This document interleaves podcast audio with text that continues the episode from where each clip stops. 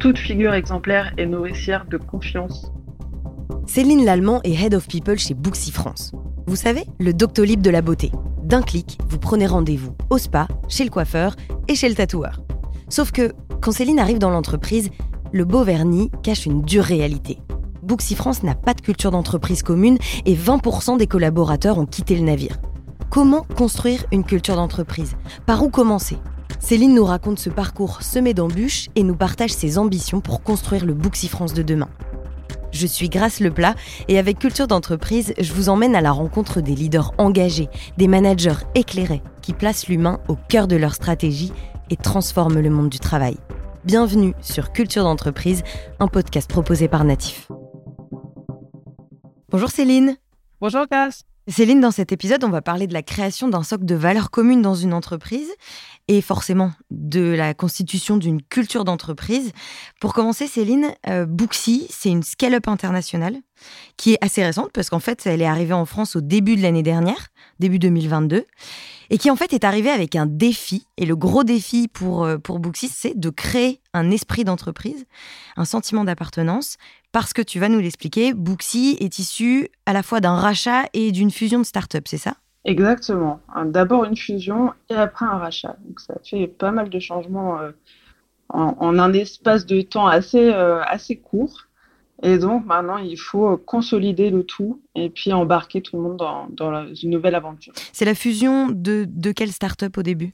Alors au début, c'est la, la, fusion de, du ciseau, euh, donc l'application Le Ciseau, avec Flexibility, qui a donné l'application Qt, et Qt a été racheté euh, plus tard par Booksy.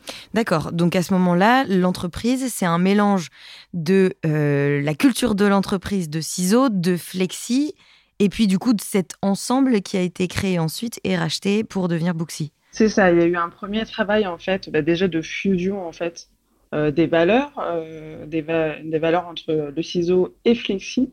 Euh, donc, euh, il y a déjà eu un premier travail, euh, puisque c'était deux startups françaises, hmm. des petites startups françaises qui avaient des cultures vraiment différentes. Donc, il a fallu déjà mixer le tout, trouver une espèce de, cohérence d'équipe et de projet. Et juste après, on s'est fait racheter par Booksy, hmm. qui avait déjà une culture installée. culture installée, culture internationale. voilà, c'était la première startup française qui est rachetée. Et donc là, bah, du coup, euh, il faut se rechallenger et se remettre un petit peu euh, euh, sur les rails d'une nouvelle entreprise. Comment le fait que Booksy soit une, une entreprise internationale peut bouleverser le fonctionnement d'une entreprise? Alors, bah déjà tout simplement parce que on part d'une entité 100% française et que les gens bah, travaillaient tout simplement en français. Et donc, du coup, ce, ce, cette réadaptation en fait à, l'anglais, euh, puisque c'est maintenant notre langue euh, hmm. officielle, on va dire. Il y a des, des équipes, euh, notamment les équipes produits, les équipes, euh, les équipes tech, les équipes marketing, euh, les managers qui doivent en fait communiquer avec l'international. Bah oui. Et donc là, en fait, on, on, a fait face à déjà un déficit de langue assez important, puisque c'était pas un prérequis de travailler en anglais, en anglais au départ. Donc déjà première première chose. Et culturellement, c'est pas la même chose de travailler avec des Américains, des Polonais, des Anglais et des Espagnols. Donc donc premier réajustement là déjà. C'est quoi les différences de culture justement euh, Comment est-ce qu'on s'adresse à un Américain Comment est-ce qu'on s'adresse à, un Espagnol, à, quelqu'un en Asie? Enfin, Est-ce qu'il y a des manières différentes justement de, gérer les relations humaines entre des pays comme ça? Alors il y en a, euh, il y en a. Je trouve que ça se passe plutôt bien. Enfin c'est plutôt euh, plutôt assez fluide. après c'est plutôt dans le, le management au quotidien. Euh, on voit par exemple dans les, les réunions, bah, typiquement les réunions RH euh, qu'on mène tous ensemble, parce qu'on a, a, un groupe de RH, on discute un petit peu de nos problématiques, on a des problématiques euh, très très différentes. Euh, voilà, je, je, rigole là-dessus, mais mmh. les Français sont un peu, euh, voilà, sont un peu particuliers, c'est toujours un peu dans la revendication, ces genres de choses. c'est des problématiques qu'on ne rencontre pas forcément les autres pays. Euh, il y a des pays qui sont aussi plus directs. Par exemple, les, les, Espagnols ont moins tendance à mettre un peu les formes, etc. Contrairement aux Anglais qui mettent beaucoup les formes. donc quand vous communiquez, surtout à l'écrit, voilà, il faut, faut, quand même faire attention à qui qui sont il faut qu'on s'adapte un petit peu quand même, minimum. Euh, les Polonais euh, sont beaucoup dans l'action. En fait, il faut que tout aille vite. Euh, voilà, donc c'est des petites choses comme ça qu'il faut appréhender, qu'il faut, auxquelles il faut s'habituer. Voilà. Oui, que, que, toutes les entreprises internationales doivent rencontrer à un moment ou à un autre, quoi. C'est ça, exactement. Et, et, du coup, à ce moment-là, les équipes du nouveau Booksy changent de produit ou est-ce qu'elle garde du coup les mêmes produits, les mêmes, euh, les mêmes outils de communication? Est-ce que tout est bouleversé ou est-ce qu'on garde quand même un socle de, de la startup cute? Alors, euh, on n'a pas fait un, changement direct, euh, ça s'est fait progressivement. Mais l'année 2022 a amorcé mmh. en fait une grande migration, une migration on va dire totale, euh, au niveau des outils, euh, alors il y a forcément des nouveaux outils. Hein, euh, par exemple, le service client a changé d'outil d'appel, hein, par mmh. exemple, ce qui peut amener une adaptation, des, petits soucis techniques pour la mise en place, etc. un CRM, par exemple. alors, à ma connaissance, je crois qu'ils n'ont pas changé de CRM, mais c'est quelque chose qui peut arriver. et par contre, au niveau du produit, oui, effectivement, il y a en fait une, une grosse migration, puisqu'en fait, aujourd'hui, la plateforme Qt existe encore. Ah, d'accord. Mais en fait, l'objectif, l'objectif c'est dans, dans, dans, le futur, euh, c'est de n'avoir que Booksy, hein, puisqu'on est devenu Booksy. Euh, donc, il faut, il faut gérer à la fois bah, la migration euh, culturelle, la migration produit, la migration aussi des équipes, en fait, dans un mindset international. Euh, donc euh, c'est un travail de longue haleine euh, qui n'est pas encore fini. et cette année, ça va être vraiment la transition, la transition vers Booksy 100%. Justement, pour parler concrètement, toi en fait Céline, tu es arrivée en septembre, donc c'est assez récent. Ça fait quoi, 6 ou 7 mois du coup? 6 mois. Tu es arrivée en septembre et quand tu arrives, quelle est la situation? Quelle est l'ambiance chez Booksy? Alors, euh, pour, jouer vraiment la, carte de la transparence, euh, c'était assez, euh, compliqué quand je suis arrivée. J'ai remarqué vraiment des tensions en fait directement en arrivant. parce qu'il y a eu cette, ce, rachat en fait qui a laissé un peu des, des, traces en fait parce que avec tous ces changements il y a eu un bouleversement à l'intérieur quand vous travaillez dans une start-up de 20 personnes et que vous intégrez un groupe de 1000 personnes, ça n'a rien à voir en fait. Donc, euh, à un moment donné, il y a, peut-être une désadhésion en fait euh, au projet. Ça, ça, forcément, ça entraîne aussi des process qui sont plus longs, etc. Euh, des changements. Oui, puis c'est moins proche de l'humain en fait. À partir du moment où on est euh, plus de 1000, évidemment qu'on va être moins, moins proche, enfin en tout cas euh, au début, le temps de se structurer et de recréer un vivre ensemble. quoi. Oui, oui, oui. Alors après, on n'est pas, on n'est pas en lien avec les 1000 personnes au quotidien. En France, on reste quand même une, à taille humaine. On est encore 60. Euh, donc, euh, donc ça va. Euh, au, quotidien, ça va. C'est vrai qu'après, il faut associer aussi tous les, noms de l'international, de, tous les interlocuteurs qu'on peut avoir. mais c'est vrai que, en fait, il y a eu des changements successifs. Il y a eu la fusion entre les entre les startups françaises, mmh. après le rachat avec Booksy. Donc, il y a, en fait, il y a des gens qui sont là depuis 5, 5 ans, 4 ans, qui ont vécu euh, énormément de changements, euh, énormément de changements, euh, qui mm. apportent aussi des changements aussi de poste, des changements de, de priorité, de mission. Et ça, ça déstabilise aussi beaucoup. un changement majeur dans la vie d'un salarié, c'est normal. quand vous en vivez deux, trois, en fait, sur une période, on va dire deux, trois ans, là, ça commence à faire beaucoup. Donc, ça, avait marqué quand même pas mal les gens. Euh, il y avait beaucoup de départs. Euh, il y a eu quand même beaucoup de départs en France, en tout cas. Euh, on est sur 20% de départs quand même, avec des tensions dans les équipes. il y a eu, on va, on va, le dire aussi, certainement des erreurs de management, des erreurs de, recrutement aussi. Donc, il a fallu un peu. moi, quand je suis arrivée, j'ai fait un petit, un petit audit de tout ça. Un bilan hmm. Voilà. j'ai j'ai rencontré des, des, membres de chaque équipe. j'ai pas pu rencontrer tout le monde, mais en tout cas, la plupart des gens, j'ai pu discuter avec eux, savoir un petit peu comment ils se sentaient. et, et c'est vrai que le, le bilan, en fait, à l'arrivée, je me suis dit, waouh, il y a quand même, il y a quand même beaucoup de choses à faire, euh, pas mal de structuration aussi à apporter. Et, euh, et, notre boussole, au quotidien, on a un outil en fait qui permet de, de mmh. prendre un peu la température des équipes, euh, qui s'appelle Office Vibe. Et, et, donc, du coup, on a un, KPI qui s'appelle le INPS. D'accord. Un peu comme, comme vous, vous prenez en fait la satisfaction des clients. Là, c'est la satisfaction des employés. Donc ça, c'est euh, un peu notre boussole. Euh, et euh, quand je suis arrivée, il était à 2. Ah oui. Donc ça, 2%. donc il était quand même relativement bas. 2% avec 20% de, de, turnover, du coup. oui, on, est ça. c'est voilà. une ambiance un peu morose. voilà, c'est ça. L'ambiance était un peu morose. Et, et, on est passé par des phases assez difficiles parce que le temps que tout se mette en place, le INPS a continué à chuter. Euh, on est arrivé euh, à moins 17. Euh, et, et, en fait, il a fallu quand même beaucoup de patience parce qu'on s'est dit, waouh, ça, ça, va être beaucoup de, beaucoup de mm. travail.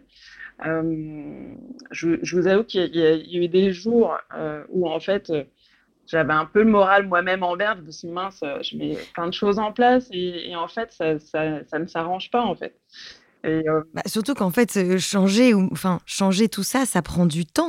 J'imagine qu'il y a des actions comme ça qui peuvent avoir un effet immédiat, mais que la plupart du temps, c'est plutôt des actions sur du long terme. C'est ça, mais il faut s'armer de patience en fait. C'est vraiment la, leçon. Mm. Euh, vous allez mettre en place des choses en fait avec des mm. effets plus ou moins immédiats, mais en fait, c'est vraiment sur le long terme que vous allez voir les résultats. Donc, il ne faut pas désespérer tout de suite. Euh, mais aujourd'hui, euh, aujourd'hui, le VNPS, il est à 13. Euh, on a gagné 30 points en l'espace de, de 3 mois. Donc, donc mm. voilà. Et j'ai vraiment confiance en l'avenir. Je pense que ça va encore augmenter. On va tout faire en tout cas, on en a encore euh, sous la pédale, euh, largement sous le pied, euh, voilà, pour pour apporter encore plus de satisfaction, voilà. Mais c'est ça donne beaucoup d'espoir et, et, cet outil justement nous a permis d'identifier là où ça pêchait et ça, ça, nous permet de prioriser en fait. là où il fallait prioriser, c'est par exemple le feedback. Il y en avait déjà? Il y en avait déjà, mais pas beaucoup. Et en fait, il y a eu un trou dans la raquette au niveau de l'équipe managériale, euh, puisqu'en fait, une partie de l'équipe managériale est aussi partie euh, l'année dernière. Et donc, il a fallu les remplacer. Euh, et pour certains, certains mm. ont attendu très longtemps avant de revoir un manager. Donc, ça a apporté aussi quand même pas mal de souffrance des équipes sur, sur cette période-là. Maintenant, ça va mieux, mais c'est vrai que le feedback, ça paraît évident comme ça, euh, mais la communication avec les managers, avec la direction, mm. savoir ce qui se passe euh, dans l'entreprise euh, en général, savoir en fait vers où va l'équipe et de façon individuelle en fait, est-ce que notre travail correspond bien aux, aux attentes de l'entreprise est-ce que nos attentes sont entendues? Ça, c'est quelque chose de primordial. Et s'il n'y a pas ça? Ouais, on a besoin de se sentir vu, d'avoir le sentiment d'avoir un impact, quoi, même si euh, il est minime, mais de participer à une vision globale. Et j'imagine que, en effet, quand on n'a pas de pas de retour, rien du tout, on peut se sentir un peu perdu et, en tout cas euh, ignoré, quoi. Ça doit pas être simple. Oui, ouais, ouais, tout à fait. Donc euh, ça, on l'a rectifié assez vite. Et, ça a porté ses fruits. donc, enfin, voilà, les, les, deux métriques, on va dire, problématique quand je suis arrivée, c'était euh, c'était le manque de feedback et aussi le manque de vision euh, et euh, la cohésion des missions. Ok, donc toi en fait quand tu arrives, tu identifies ces trois points-là et, et, donc voilà, tu mets en, gros l'importance sur ces trois points-là. J'imagine que les valeurs par exemple, la vision, les valeurs, c'est des choses qui prennent un petit peu plus de temps à construire. Oui, ouais, tout à fait. Là on a, on a commencé en fait par des choses, on va dire, des, des quick wins, comme on appelle, euh, comme on dit euh, en startup. Donc, des, des, choses que vous pouvez mettre en place rapidement, euh, qui mm. sont pas forcément coûteuses ou gratuites et, et, qui vont porter ses fruits assez vite, qui vont répondre en tout cas aux attentes assez vite. on a commencé, en fait, le, premier lieu, c'était vraiment de, de, former les managers, d'apporter un petit peu plus de structure, mmh de cohésion en fait, managériale. Et euh, donc, ça a commencé par des petites formations sur euh, la, gestion, euh, la gestion de la période d'essai, le feedback, justement, puisqu'on arrivait en fin d'année et donc il y avait ces fameux entretiens annuels qui se sont déroulés en deux temps. Donc, il y avait un process group. Là, c'est pareil, premier, première mmh, fois qu'on déploie ce process en France, donc les gens découvraient aussi ça. Euh, moi aussi euh, d'ailleurs. Euh, et donc là, du coup, bah, ça a permis aux gens de s'exprimer, enfin, ça y est. Là, à ce moment-là, c'est tout le monde se réunit et tout le monde s'exprime et partage son ressenti et sa vision. Alors là, pour le coup, c'était plutôt des entretiens individuels ah avec des managers. voilà, via un outil, en fait, chacun donne son, son retour. par exemple, euh, grâce, si je te fais un retour en tant que père ou en tant que collègue, en tant que manager, euh, tu vas avoir une vision 360 de ton, de ton travail et de la façon aussi dont tu incarnes les valeurs. Donc ça, ça avait déjà commencé. La façon dont tu euh, te perçois, la façon dont les autres te perçoivent. Exactement. Voilà. Donc ça, c'était un premier travail. ensuite, il y a eu les entretiens annuels. Donc ça, ça a été déployé assez rapidement et après, on est passé euh, aux valeurs, puisque ça, c'est, comme tu l'as dit, un, chantier quand même plus long. euh, il fallait que moi-même, euh, je, les comprenne et, euh, et, que je me dise, bah, comment moi je les incarne déjà au quotidien en tant que RH, pour après... Qui vient d'arriver. voilà, bah qui vient d'arriver, qui, qui est en train d'apprendre un petit peu la, la culture de l'entreprise actuelle et pour pouvoir orienter aussi le travail des collaborateurs sur un éventuel atelier. Donc ça, ça, ça s'est fait dans un deuxième temps, ça s'est fait en mars d'ailleurs, hein. ça s'est fait ce mois-ci. Ah oui, c'est assez récent. À, ce moment-là, c'est toi qui es moteur pour la constitution de cette culture d'entreprise ou est-ce que ça vient aussi de d'en haut? Comment ça se passe? Comment est-ce qu'on gère un, petit peu la prise de décision là-dessus? Alors, on a la chance en France d'être assez euh, autonome euh, à tous les niveaux, à tous les niveaux, sauf peut-être le produit euh, qui a une roadmap euh, internationale, forcément. Mais au niveau RH, en tout cas, on est assez autonome et, ça, c'est un vrai plaisir. C'est-à-dire que si je veux mettre en place, par exemple, un atelier sur les valeurs, je l'ai proposé à, ma DRH et à mon, à mon, mon DG, le CEO de la France, avec qui je travaille étroitement. Je dis voilà, Aujourd'hui, on a des nouvelles valeurs. On part en fait euh, d'un mix de culture d'entreprise, on repasse sur une autre. Euh, là, je pense qu'il y a besoin de s'aligner tous, de se poser tous ensemble, mm. Euh, parce qu'on arrivé avec des valeurs qui étaient déjà définies en fait chez, chez Booksy. Et les gens n'ont pas eu leur mot à dire sur ces valeurs-là, et on ne sait pas concrètement comment on les incarne au quotidien et on est, euh, on est challengé euh, tous les jours. Voilà, vous avez une valeur qui s'appelle People First.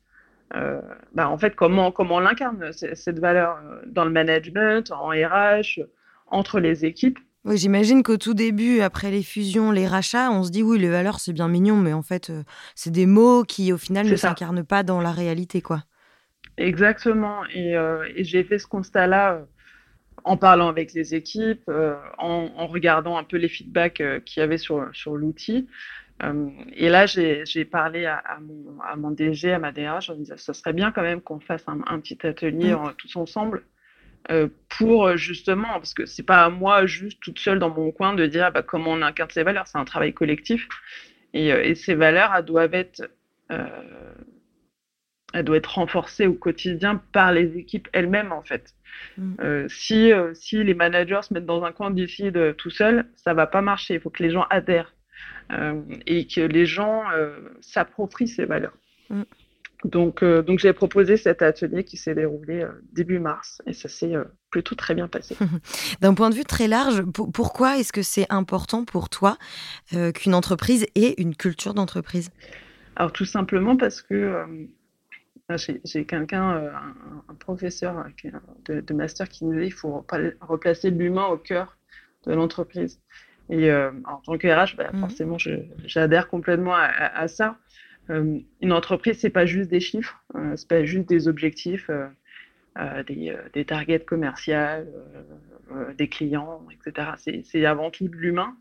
Si vous n'arrivez pas à embarquer des gens dans une aventure collective, vous n'allez pas aller très loin. En fait, vous allez passer votre temps à, coller des rustines un petit peu partout et, votre bateau, il ne va jamais avancer.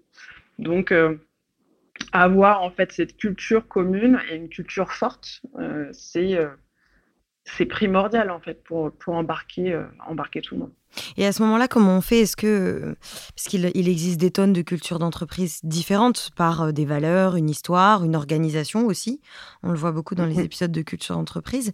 Quand on est comme ça au début euh, de la constitution d'une culture d'entreprise, comme ce qui se passe en ce moment chez Booksy, comment est-ce qu'on choisit ce qu'on veut être? C'est une bonne question. Là, on est parti. Ce qui, est un peu particulier, c'est qu'on est parti d'une culture d'entreprise qui était déjà existante, hmm. qu'il fallait s'approprier. Ouais. Donc, on va pas réinventer la hiérarchie, par exemple, euh, les codes, quoi. C'est ça, euh, c'est ça. Donc il faut, enfin, les codes encore, on peut, euh, on peut travailler dessus en fait, parce que, comme je l'ai dit tout à l'heure, chaque entité est relativement autonome. Donc c'est aussi à nous d'apporter notre pierre à l'édifice. Booksy, c'est encore un, un groupe qui est en pleine construction, qui est en, pleine croissance. Euh, et on peut tout à fait euh, apporter, euh, apporter notre patte et nos idées. Donc ça, c'est hyper important. Donc rien n'est figé. Mm. donc aujourd'hui, on a des valeurs, mais aujourd'hui, on a une culture, on a une façon de fonctionner. Et on est beaucoup dans le test and learn. et même au niveau groupe, c'est-à-dire pas au niveau juste français, au niveau du siège, au niveau du board, euh, ils sont aussi beaucoup dans euh, OK, là on a essayé quelque chose, ça n'a pas fonctionné. Par contre, euh, un tel nous a donné une idée ou telle entité en fait a essayé quelque chose et ça a marché. Ok, on, va le faire, on va y aller. Euh, donc il y a un travail de veille aussi, j'imagine Oui, ouais, ouais, tout à fait. Euh, travail de veille, beaucoup de discussions, beaucoup de communication euh, au global, donc inter, inter-entité. Donc, donc ce qu'il ce faut faire, c'est juste partir d'une base et, et, rajouter, rajouter des pierres à l'édifice, construire ensemble le, le, tout, la cathédrale. Ouais, on va prendre des problématiques, analyser des problématiques qui sont euh, à l'échelle de, l'humain, de l'individu, et puis après euh, grossir à euh, le, allez, ce, groupe-là, enfin cette équipe-là, et puis un petit peu plus en, grand, en grossissant au final un peu l'échelle à chaque fois pour voir les problématiques à tous les niveaux. On reconstruit un peu comme en échelle par échelle, quoi. C'est ça. Et il faut commencer un peu par les basiques. Euh, mm. C'est-à-dire les valeurs, les valeurs, c'est c'est quelque chose d'obligatoire. J'ai envie de dire aujourd'hui, euh, toute entreprise a des valeurs. Euh, après, il suffit pas que ce soit juste des mots sur des posters dans, dans l'entreprise, il faut les, les incarner. on va dire que c'est la base, la façon de fonctionner. Il faut tous se mettre d'accord, tous se mettre autour d'une table, se dire OK, comment on veut marcher aujourd'hui, comment on veut raisonner, comment on veut communiquer rechallenger tout ça, la culture d'entreprise, c'est pas non plus quelque chose de figé. Mm. Euh, c'est quelque chose qui doit être challengé au quotidien. Et s'il y a besoin de changer, bah, il faut changer. Euh, il faut être euh, à l'écoute de, de, toutes les équipes, pas forcément que se parler entre dirigeants ou entre managers, d'où l'importance de cet outil aussi. il faut être capable de faire remonter les sujets et de s'adapter nous, euh, les, problématiques qu'on a eues en France euh, sur euh, le feedback, sur la vision, ne sont pas les mêmes qu'en Amérique où ils sont installés déjà depuis des années. ils, ont, ils en ont d'autres. donc, du coup, ils n'auront pas forcément les mêmes chantiers à appliquer. Oui, d'accord. Et justement, en parlant de chantiers, tu nous fais la transition assez naturellement. Quels sont les chantiers à venir pour toi et pour Booksy France? Alors, les chantiers à venir, donc là, les, ça y est, les valeurs, euh, ça, a été, euh, ça a été fait. Euh, les chantiers, c'est continuer à solidifier l'équipe managériale, tout simplement, en déployant beaucoup de formations, en, faisant grandir aussi les, gens dans l'entreprise, puisqu'aujourd'hui, on parle beaucoup de fidélisation, on parle de de, salariés qui sont très volatiles, qui, restent chez vous pendant un an, deux ans et après ils sont vous. Hum. ce qui représente un coût hein, pour l'entreprise, on ne va pas se mentir. et moi, ce que j'aime en tant que RH, c'est voir des gens qui sont là depuis des années, qui sont passés peut-être de service en service ou qui, ont, évolué, ouais. qui ont grandi tout simplement, qui ont appris énormément. Et ça, c'est vraiment une envie du groupe. Donc, c'est construire des plans de carrière, quoi. Oui, tout à fait, des plans de carrière, ce qui, ce, qui, peut être euh, assez contradictoire avec euh, ce qu'on vient de dire, puisqu'aujourd'hui, euh, on sait que les gens ne vont pas rester, mais c'est charge à nous de les faire rester dans, l'entreprise, mm. de leur apporter de la valeur ajoutée, de se dire, bah, toi aujourd'hui, tu rentres, je ne sais pas, au support, comment tu vas évoluer dans l'entreprise? Est-ce que tu vas passer par du management? Est-ce que tu vas passer par de l'expertise produit? Est-ce que tu vas passer peut-être, je ne sais pas, au marketing ou en tant que account manager? Que tu vas gérer des, est-ce que tu vas apprendre un autre métier? Euh, C'est ça qu'on doit vendre aujourd'hui euh, aux salariés dans, l'entreprise. Donc c'est en effet beaucoup d'écoute, c'est euh, j'imagine beaucoup de formation aussi? Oui, la formation. Donc là, on, va être sur encore une fois sur une année de transition et on a envie de solidifier tout ça. Donc la formation, c'est hyper important et, et j'espère pouvoir encore la développer, la développer cette année. Et puis, euh, surtout, le gros sujet de l'année, ça va être finaliser cette migration euh, qui a commencé l'année dernière. Donc, devenir à 100% Booksy. Euh, voilà, les laisser derrière. Cute, le ciseau, flexi, c'est fini, quoi. Ok.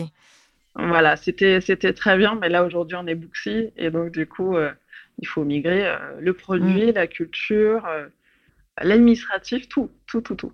tout. Mm. C'est super intéressant. Bah, merci beaucoup, Céline. On arrive déjà à la fin de ce podcast. ça passe vite. ça passe vite.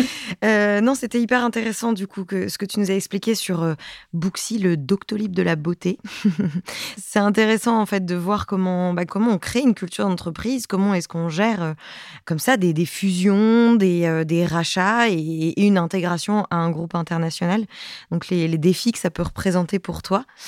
Euh, comme d'habitude, le petit rituel à la fin de, l'épisode, c'est que je demande à mon invité de me donner une citation sur la culture d'entreprise. Est-ce que tu en as préparé une? Oui.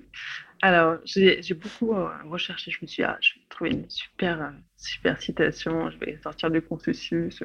Ah oui, oui, une, citation qui change. J'en ai trouvé une qui, qui, me tient beaucoup à cœur qui euh, parle de l'exemplarité. Euh, c'est une, citation d'Alain Perfit qui dit Toute figure exemplaire est nourricière de confiance.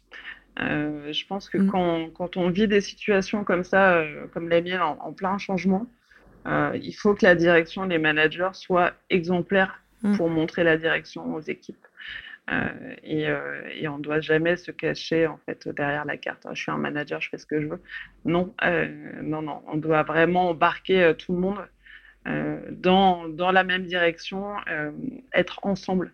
Euh, ça, c'est important. il y a quelques années, j'ai un manager qui m'a dit manager, c'est un exercice solitaire. Mm. moi, je me sens pas du tout seule dans, mon, dans mon travail. je suis proche de mes équipes, je suis proche de mes pairs, je suis proche de, mes, de mon manager et, et c'est très agréable. Il faut faire en sorte d'embarquer tout le monde et d'être exemplaire. Super. Merci beaucoup, Céline.